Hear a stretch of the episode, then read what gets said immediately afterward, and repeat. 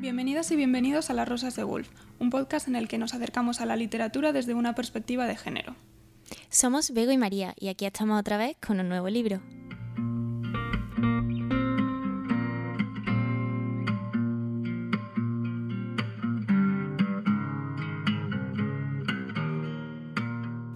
Los curiosos siempre corren algún peligro. Si eres curioso, cabe la posibilidad de que nunca vuelvas a casa, como los hombres que ahora conviven con sirenas en el fondo del mar.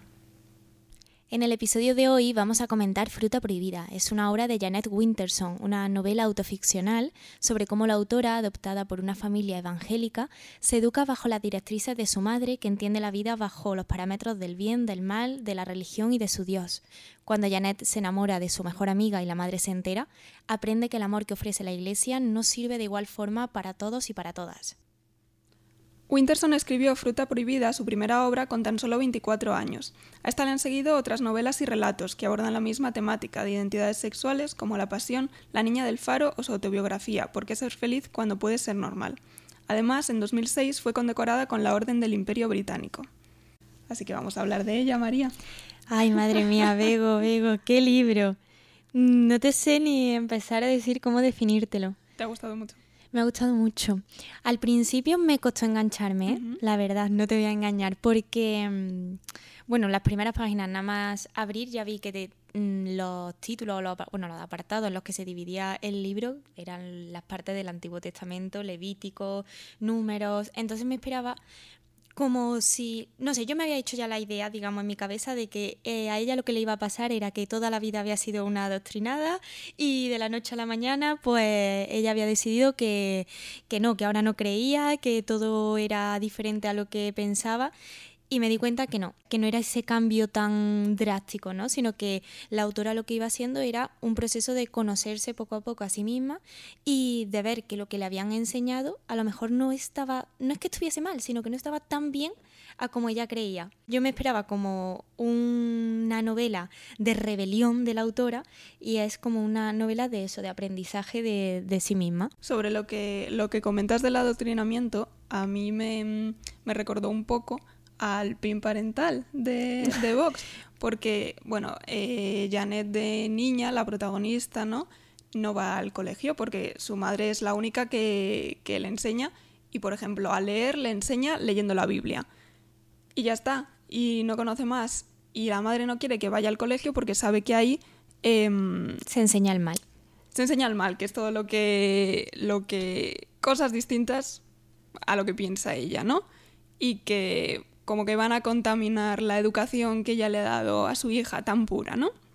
Y en cambio, cuando recibe ya una carta del gobierno que le dice, oye, tienes que escolarizar a tu hija, ¿por qué? Porque es así. Lo que le pasa a Janet es que está aislada de sus compañeros, que... Porque no sabe integrarse, claro. es normal, vaya. Sí, sí, sí. Y no es lo mismo ella, que el único tema de conversación que tiene prácticamente es la religión, a, claro, intentar hacer amigos con gente que... También porque, o sea, su entorno mm, y su amigo eran los de la religión, o sea, ella no conocía más de ahí.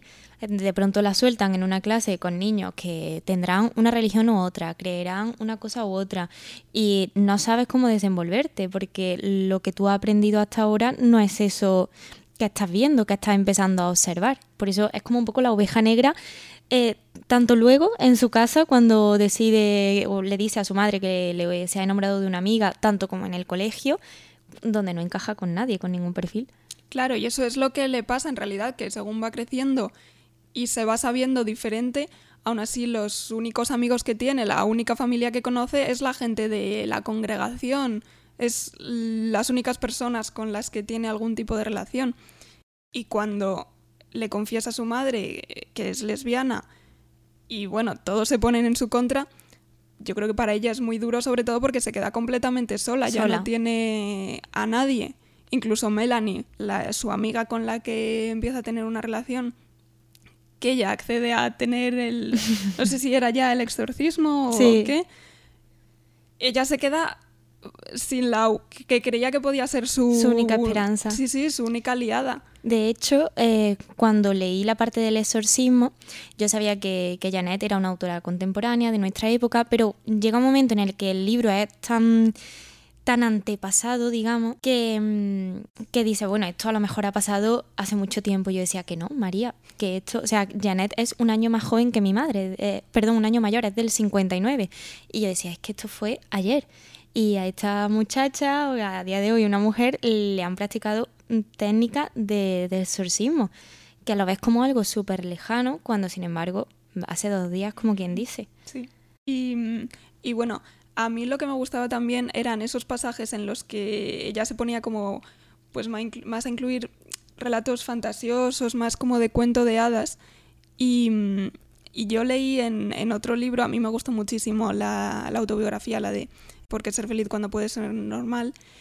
Y decía que, que para ella la escritura siempre había sido como una huida, como una escapatoria, porque de pequeña si le castigaban horas y horas encerrada en una habitación, a ella no le quedaba más remedio que inventarse historias, ¿no? Era la única, lo único que podía hacer. Y en este libro, todos esos cuentos de hadas eran un poco eso también, como escapar de la realidad del mundo en el que está viviendo y inventarse ella sus fantasías. Eso te quería preguntar yo también, porque sé que has leído eh, otros libros de ella. ¿Crees que son necesarios o que te ayudan a entender mejor este? ¿De los relatos respecto a, la historia? Sí. Yo creo que sí. Sí que es verdad que a mí había algunas veces que se me, eran las partes que se me hacían un pelín largas, ¿no? Como, ya está, o sea... Sí, sí, no le des más vuelta. Pero claro, yo también había leído la autobiografía antes, entonces ya sabía un poco lo que, lo que iba a pasar a continuación, casi. Es que en mi caso es algo que he echado en falta, por eso te lo pregunto, porque mm, He, leído el libro, me ha gustado mucho, ya te digo, la trayectoria que hace ella personalmente, su desarrollo, su evolución, pero creo que trata temas tan importantes como el hecho de encontrar la lectura como refugio, que le hubiese dado yo más espacio.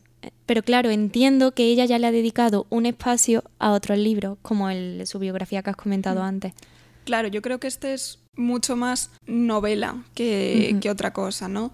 Eh, si lees la autobiografía, pues evidentemente hay, o sea, entras de lleno en la cabeza de, Winterson, ¿no? O sea, te abre por completo su intimidad, es, es mucho más personal. Se desnuda. Y en este, sí, sí, sí, y mientras que en este se distancia un poco, entonces no...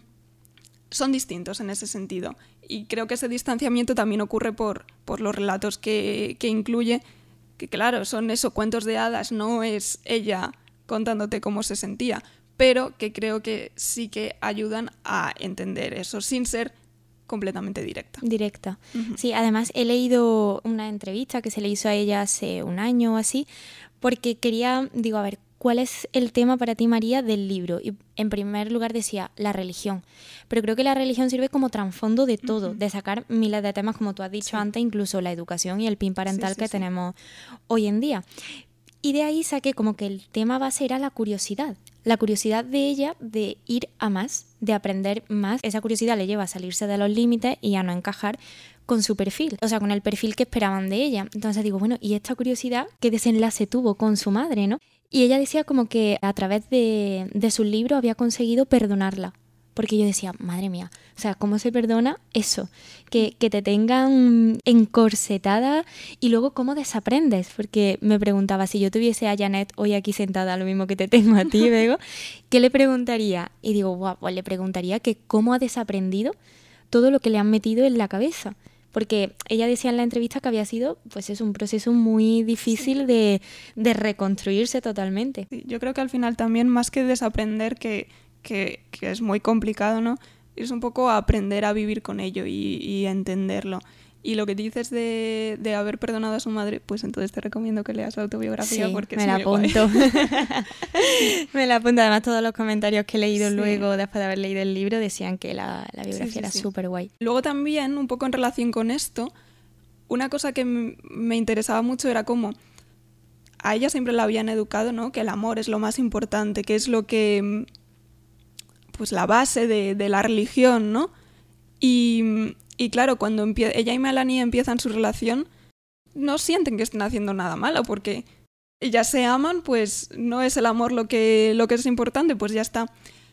Y, por ejemplo, la madre jamás le había hablado de, de sexo, solamente le, le dice algo cuando le comenta su, su desliz con un francés, ¿no? Y como lo pone como ejemplo de, de que no se tiene que, bueno, básicamente de la abstinencia, ¿no? Sí, cuando los vecinos también están Claro, dándole al sí, tema. sí. y la madre se escandaliza. Sí.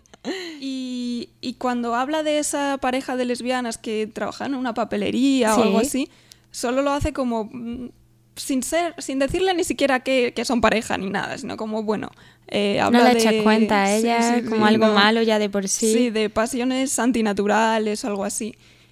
Y claro, Janet no se imagina qué son esas pasiones antinaturales si ella ama a Melanie y no sienten que estén haciendo nada malo, ¿no? Además también la forma de comunicárselo a su madre. Ella coge Sí. un día y dice, mamá, te tengo que contar algo. Eh, esta chica me gusta. Mm. Y yo pienso, madre mía, si a día de hoy, bueno, yo me acuerdo de cuando yo era adolescente, tenía 15 años, se me fuese a ocurrir a mí decirle a mi madre o a mi padre que me gustaba a alguien. Me moría de la vergüenza. Cuando, sin embargo, en mi entorno era algo como natural, ¿no? Que, que estuvieses con alguien, que te gustase alguien. Y para ella, que no lo había visto eso, bueno, ni había recibido afecto tampoco en su casa. Sí que veía normal el amor, porque si ella decía, vamos a ver si en la iglesia lo que se predica es el mensaje del amor y que todos nos tenemos que amar, ¿por qué amar a mi amiga está mal? Claro, lo que no pensaba ella era que la madre no, Claro. no iba a opinar eso. Sí. Pero yo creo que también se lo cuenta un poco por ese aislamiento, ¿no? ¿A quién se lo iba a contar si no? Eh, mm, No tenía nadie. no tenía nadie. Mm. Sí, además tampoco recibía afecto de la madre. Yo digo, ¿por qué se le da tanta importancia a la naranja? Y he buscado que en la Biblia eh, la naranja simboliza como el afecto, la devoción, la oración. Digo, a ver si la madre eh, le daba la naranja como, ya que en la vida a lo mejor le dijo te quiero, ¿sabes? Como, como un símbolo de afecto. Era la forma como de ella demostrar que sí que se preocupaba por, por su hija, pero en un sentido más bíblico. A mí eso que dices de la falta de afecto también, el, el pasaje ese en el que eh, Janet de muy pequeña deja de oír, o sea, se queda sorda. Wow. Y ella no se lo dice a nadie porque cree que es eh, como eh, elegida de Dios o, o algo así, no sí, lo sí, recuerdo. sí, es muy fuerte. Y la familia ni siquiera se entera de que No, ella no, no. está sorda. O sea, porque ella no oye absolutamente nada. Y, no porque no sabe enteran. comunicarse. Claro, o sea, a mí me parece increíble que vivas con tus padres y ellos no se den cuenta de que te has quedado sorda. Bueno, también la, la figura paterna aquí es que eh, representa poquísimo, Sí. poquísimo. Porque sin duda creo que es un libro de mujeres. Lo que pasa es que es un libro de mujeres bajo el prisma de la iglesia. Sí, eso se ve sobre todo cuando después de Melanie, Janet tiene otra relación con otra mujer y lo mismo, cuando se vuelve a enterar la madre y la congregación, pues ya como que empiezan a, mm, a contribuir también el pastor, ¿no? Y le quita todo el- la congregación al final funcionaba de un grupo por un grupo de mujeres que eran las que hacían todas las actividades, todas las que organizaban todo. Y, y después de, de esto, de la segunda relación de Janet, les quitan por completo el poder a ellas porque consideran que el problema de que haya ocurrido esto es porque, claro, o sea, las mujeres no se pueden encargar de la iglesia. de la iglesia. Sin embargo, eh, hemos estado diciendo todo este rato que Janet no contaba con nadie, pero sin embargo cuando se encuentra sola sí que está Elsie que le echa una mano, o sea que luego las mujeres sí que de una forma más escondida, porque no se podía hacer visible esa, ese ayudar a una mujer que ama a otra mujer, en fin, pero sí que mm, salen, digamos, en su resguardo, sí que la acogen, que esto también me parece importante, que dentro de una congregación religiosa donde todo está tan marcado, luego hay despuntes y hay personas que sí que piensan distinto, que no te mereces ese castigo que te están haciendo. Sí, también creo que son contradicciones, porque Uy, sí. aparte de Elsie, estaba, bueno, que Elsie al final, desde el principio, sabe lo que ocurre entre Melanie y Janet y, y lo oculta. No, ella no dice nada, a ellas tampoco les dice que lo sabe, nada. Pero está también eh, Miss Dewsbury, que Qué bien lo pronuncia Begoña. Yo he intentado omitir el nombre porque lo pronuncio muy mal. pues ella, o sea, ella es lesbiana también y, y Janet lo descubre pues a raíz de toda su, su, su experiencia, ¿no? Y sin embargo ella también pertenece a la congregación, ¿no? O sea, ella no era, no era abiertamente lesbiana, obviamente, pero está ahí desde, desde siempre en la congregación, en la iglesia, ¿no? Luego ya después cuando la gente empieza a saberlo, pues huye de, del pueblo. Normal. Yo también no querías meterse otro exorcismo. Volviendo, digamos, al, a la llegada de ella a la familia, que como hemos dicho es adoptada por una familia evangélica que tenía seis semanas cuando la adoptaron. Mm, tenemos en la cabeza un concepto de adopción de que esa persona que llega a tu casa llega a tu nueva vida y tú la vas a recibir con todo, le vas a dar todo tu afecto, todo tu cariño. De hecho, a día de hoy, eh, las madres, los padres que invierten tanto tiempo hoy, ¿no? En, una adopción es porque realmente quieren eso. Entonces, al leer estas páginas chocaba que la madre eh, no mostrase nada como... Eh, sí, para ella esa adopción había sido como si Dios se la hubiese encargado, entonces por esa regla de tres la tenía que aceptar. Claro, pero luego también cuando se enfadaba le decía aquello que me pareció horrible de que el demonio ¿El demonio? había llevado a la cuna equivocada. Por eso, por eso. O sea, entiendo que no es algo eh, querido, sino que es algo que se te ha impuesto y ya está, y te has equivocado de sitio. Yo creo, en realidad, que el personaje de la madre es súper complicado. Y, y, más allá del libro, creo que tenía que ser una mujer con mucho detrás. Porque la relación con el padre también es extraña, es muy distante, ¿no? Lo que dice, lo que dice Janet de que el padre llegaba mm, tarde por la noche. Y ella se. Claro. Y ella, o sea, ella dormía cuando el padre no estaba, también durmiendo. De hecho, luego he leído, ya no en el libro, que la madre por las noches se dedicaba como a hacer pasteles para evitar eh, tener que acostarse con el marido, ¿sabes? Que es como lo normal de una pareja. Sí, que tampoco se sabe realmente por qué adoptaron a Janet, ¿no? No se sabe si fue porque no podían concebir o, o, lo que tú dices, sino porque ella lo vivió un poco como, como una imposición divina. No, no lo sé. Y a día de hoy, o sea, ¿cómo Janet, por ejemplo, puede eh, no lo sé, bueno, te lo estoy preguntando como... es que te veo que me estás mirando como diciendo, vamos a ver lo que me suelta.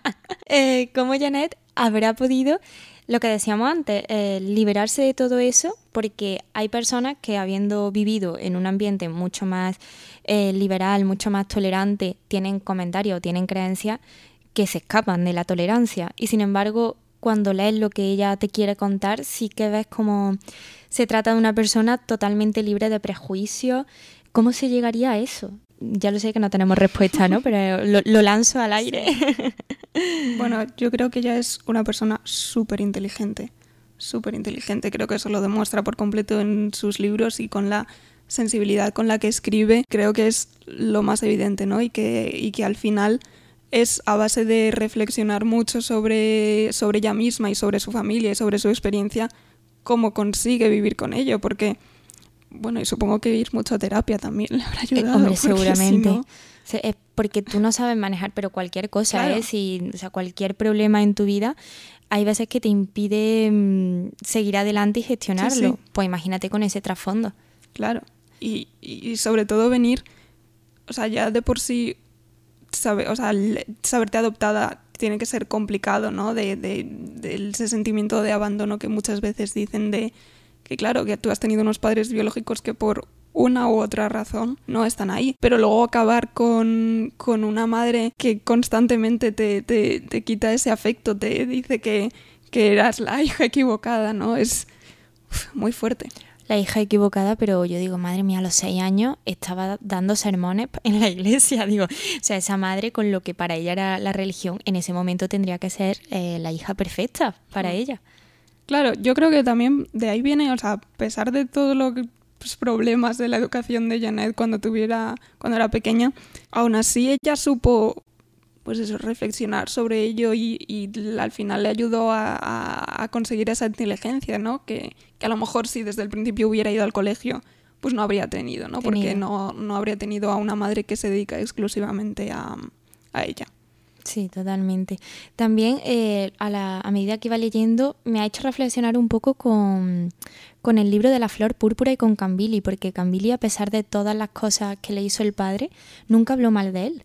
Y en este caso pasa lo mismo. Ella en ningún momento, o sea, sabe que no está de acuerdo con la madre, pero no se sí, nota. sabe que ha hecho mal, Sí, se sabe que ha hecho mal, pero no se nota odio en las palabras de, de ella. Solo hay un momento que mm, dice algo como si existiese el adulterio espiritual, mi madre sería una zorra. Que a mí esta mm. frase me parece muy fuerte, o sea, como cargada de, de, bueno, de dramatismo, ¿no? De lo que está viviendo. Pero luego en el resto de las 300 páginas que tiene el libro, nada, o sea, lo mm. muestra todo como una persona que piensa diferente, que me está cambiando la vida a mal pero ya. Eso también lo desarrolla más, yo creo, en la autobiografía, en por qué ser feliz cuando puede ser normal. Me la tengo que leer. Sí.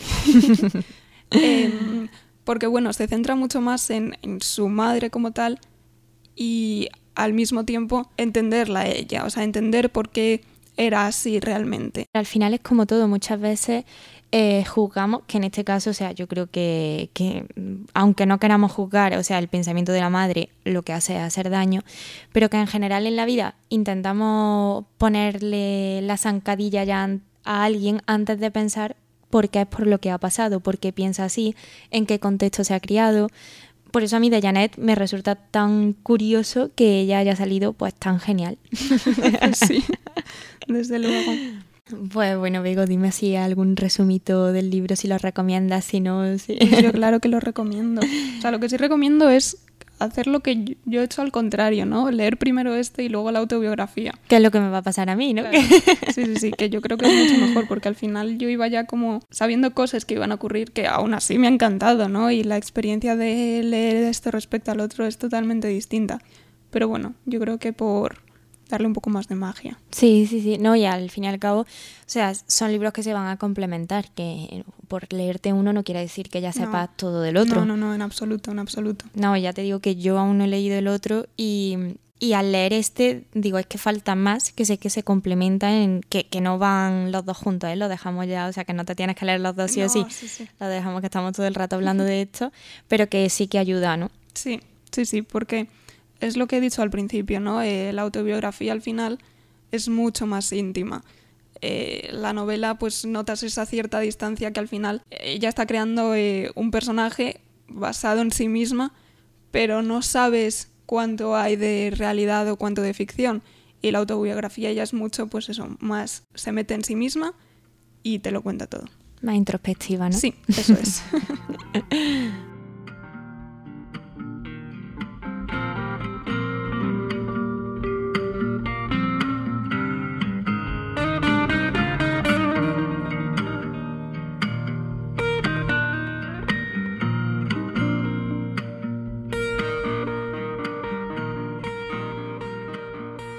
Bueno, y hasta aquí nuestro último podcast. Esperamos que os haya gustado a todas y a todos.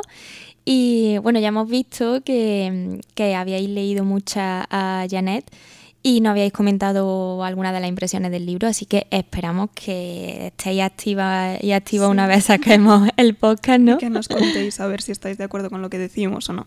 Sí, sí, porque además también nos ayuda que nosotras esta es una visión que damos, pero que luego, jolín, todo lo que digáis es súper bienvenido. Y también una propuesta, dila Vego, a ver qué les parece. Pues a ver, si queréis, eh, como siempre, sugerirnos algún libro para el siguiente episodio, pues eh, estaremos encantadas de, elegirlo. Sí, o sea, nos gustaría mucho que el próximo fuese de parte vuestra. Claro. Estamos en Instagram, nos podéis escuchar en Evox, en Spotify, en Anchor. Y pues nada, ya está, hasta aquí.